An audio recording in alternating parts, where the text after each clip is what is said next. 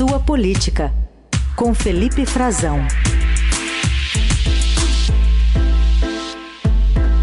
Fala Frazão, bom dia. Oi, Carol, bom dia para você, bom dia, Raíssa e bom dia, ouvintes. Bom dia. Bom, ontem o Senado aprovou com folga essa PEC da transição, ampliando o teto de gastos para permitir que o benefício Bolsa Família se mantenha em 600 reais e seja pago aquele adicional de 150 por criança até 6 anos. Se precisava de 49 votos, se conseguiu 64 senadores nas duas votações e a discussão agora vai para a Câmara. É uma situação também promissora por lá que deve encontrar o governo eleito? É, Carol, no Senado a coisa era mais fácil para o Lula, né? A coisa, o Senado, o atual Senado, vamos pontuar assim, porque o próximo não será tão simpático como o atual. Inclusive ontem também já teve lançamento, Carol Heissen, de candidatura de oposição para disputar o, a comando do Senado, do senador eleito, ex-ministro Rogério Marinho, do, do PL, apoiador do presidente Bolsonaro. Então, isso já indica uma resistência e isso também passa pela aprovação dessa PEC. Tem um componente político muito forte, que é a, a reeleição do Rodrigo Pacheco, que trabalhou pela aprovação dela no Senado, e do Arthur Lira na Câmara dos Deputados. A Câmara não é tão simples, mas está até onde se sabe, até onde conseguimos apurar nos bastidores, e aí o que a gente viu acontecendo ao longo da semana, das últimas duas semanas, aliás, com o Lula presente em Brasília, foi uma, um acordo com Arthur Lira e com o próprio Pacheco para conseguir aprovar a PEC nas duas casas. A previsão é que essa votação é, recomece na semana que vem, é, assim deve ser feito pelo Arthur Lira já na Câmara dos Deputados. Mas tem alguns timings políticos que andam, uh, podem influenciar nesse processo, Carol e estão andando um pouquinho em descompasso também com isso. Um deles é o julgamento do orçamento secreto no Supremo, porque o Arthur Lira e o Rodrigo Pacheco estão trabalhando para a manutenção desse orçamento, dentro de algumas mudanças nas regras para torná-lo mais transparente, acabar com alguns absurdos, como a gente viu pessoas, por exemplo, é, presidentes de partidos, ministros, apontando emendas parlamentares, quer dizer, decidindo gasto de emenda parlamentar em estados, muitas vezes, que não tinham nada a ver com a história de atuação e nem com o mandato de alguns parlamentares, uns apontando gastos é, em locais muito distantes das suas bases políticas, que não faz muito sentido e que dentro da Câmara isso também começou a ser investigado, foi até parar nas páginas policiais de inquéritos da Polícia Federal com a venda de emendas ou combinações entre deputados para garantir, é, algum, armar algum esquema de corrupção junto a prefeituras, é, muitas vezes atravessando as fronteiras do próprio Estado. Isso tudo precisa de um freio, o Supremo está indicando que vai modificar, mas que não vai barrar por completo, declarar inconstitucional. Só que essas mudanças tiveram de início um apoio político, explicitamente, do presidente eleito Lula.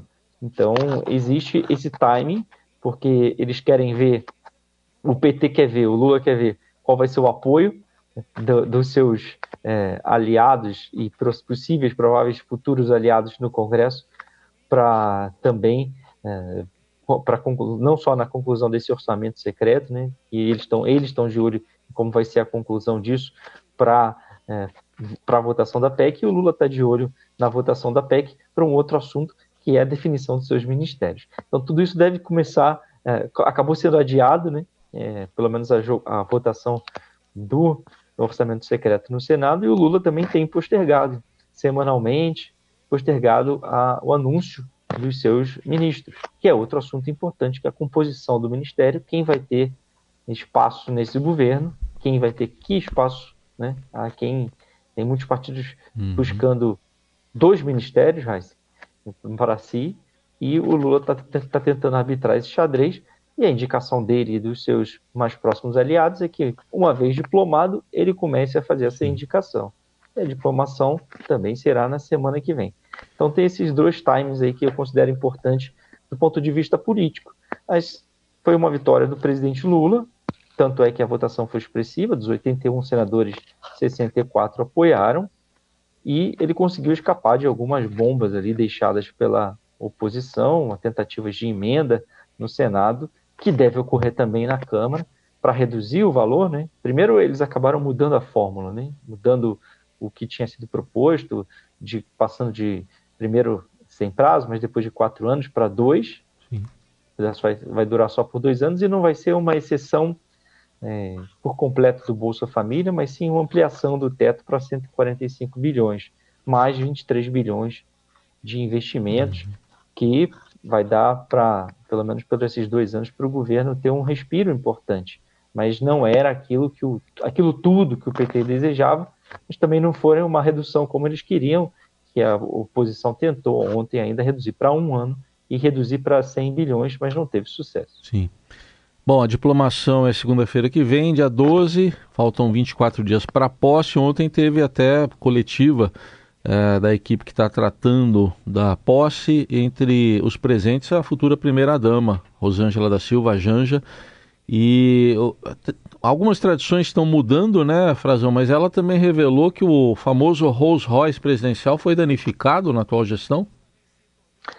Exato, Raíssen. Então, inclusive, tivemos já dois embates ontem né, pelo bolsonarismo. Esse no Congresso, na discussão da PEC, né, da PEC da transição, na PEC que vai permitir o pagamento, a elevação aí do, do puxadão no teto, não foi um puxadinho, não, foi um puxadão para pagar o Bolsa Família, um embate político e teve um embate político na transição, né?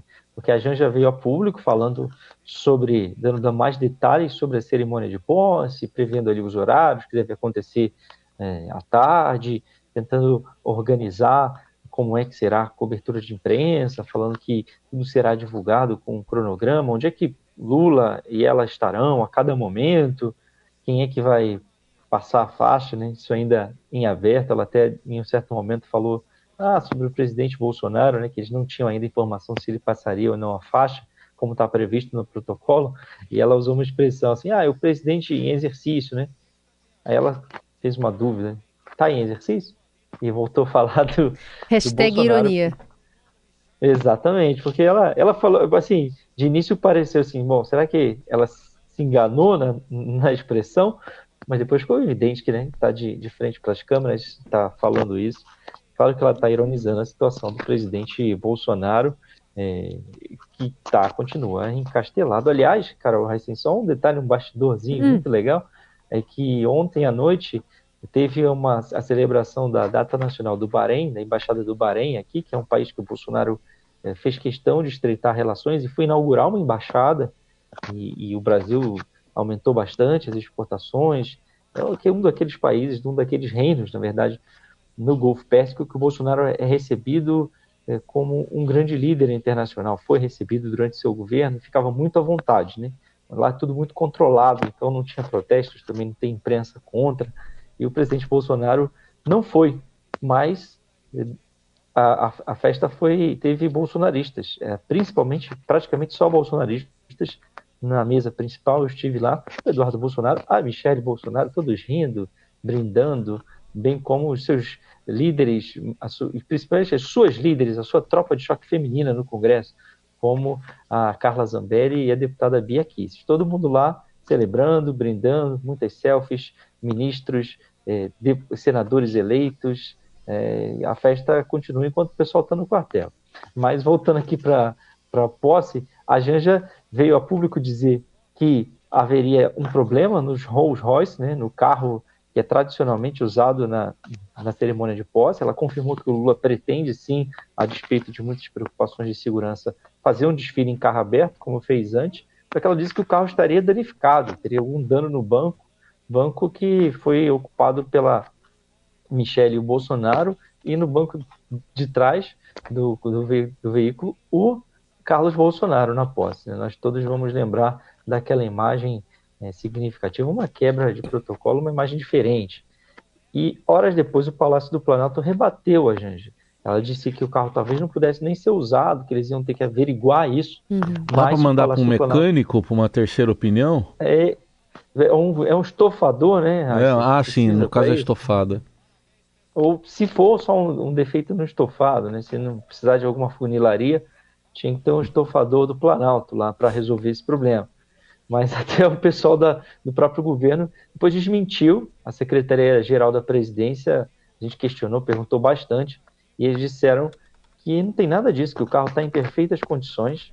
Eles consideram que acho que deve ter sido algum, algum ruído aí de informação, alguém passou uma informação equivocada, que não tem nenhum defeito, não está danificado e que poderá ser usado para posse. Então teve esse embate de versões politicamente entre a Janja é, na preparação da cerimônia de posse e o Palácio do Planalto, representante, é, representante do governo Jair Bolsonaro. E ela vai querer mudar outras coisas também, Raíssa, Carol, que uma delas é a salva de tiros a pedido de ela, ele né? ouviu autistas, não foi? Exato. Uhum. Pessoas com necessidades especiais, autistas, é, e também dos, dos, de quem milita no meio ambiente, na proteção animal. Também tinha essa demanda de que não se use os, aqueles fogos de artifício tradicionais, muito ruidosos, e uhum. sim essas versões mais, mais recentes, que estão dentro da, da legislação do ruído, que não provocam né, tanto barulho. Aqui em Brasília, o, o, por ser uma cidade muito plana, sem muitos obstáculos, o ruído se propaga para a cidade toda, né? Uhum. principalmente aqui na região do plano piloto. É, se escuta tudo é, a quilômetros de distância. E, e o barulho, o ruído de, da salva de 21 tiros de canhão, segundo ela, eles vão estudar como substituir esse que é um rito militar. Ah, mas ela disse que não tem nada contra as Forças Armadas, eu até perguntei se estava sendo conversado com eles também, porque é uma tradição militar, esse, essa salva de tiros ela é executada pelo Exército, sempre, tradicionalmente, Sim. desde os tempos do Império. Ou seja, tem algumas mudanças, ela anunciou também uma exposição no Museu Nacional, é, novos shows, ela vem anunciando diariamente a confirmação de artistas, e eles conseguiram também já um número positivo para anunciar de chefes de Estado. Já são 12 chefes de Estado de governo que estarão na posse, presidentes de países, principalmente daqui da América Latina e da África, e também da Europa já confirmaram o rei de Espanha, o presidente de Portugal e o presidente da Alemanha. Já é, foi um número suficiente já para anunciar, porque é superior aos 10 que vieram na posse do Jair Bolsonaro, mas uhum. esse número deve ser ao longo de cada dia, né, ser modificado e até ampliado, porque os convites já foram despachados e as confirmações estão chegando. Uma que não pôde ser despachada foi para o Maduro, presidente da Venezuela, e eles ainda estão articulando o que fazer para convidar o Maduro, como Lula quer a presença dele na posse, porque o governo Bolsonaro suspendeu o relacionamento político de alto nível entre os governos e retirou de lá os embaixadores, os diplomatas eh, brasileiros uhum. e, e fechou a embaixada brasileira. E o Maduro aqui tem ainda representantes, mas que estão quase que clandestinamente no Brasil, com habeas corpus do Supremo, porque o Bolsonaro é, abriu processo de deportação contra os funcionários diplomáticos do regime do Maduro. Seguiremos acompanhando de perto também com o Felipe Frazão, que fala conosco sempre às terças e quintas, direto de Brasília. Obrigada, viu, Frazão? Obrigado, Carol Heissen. Excelente quinta para vocês.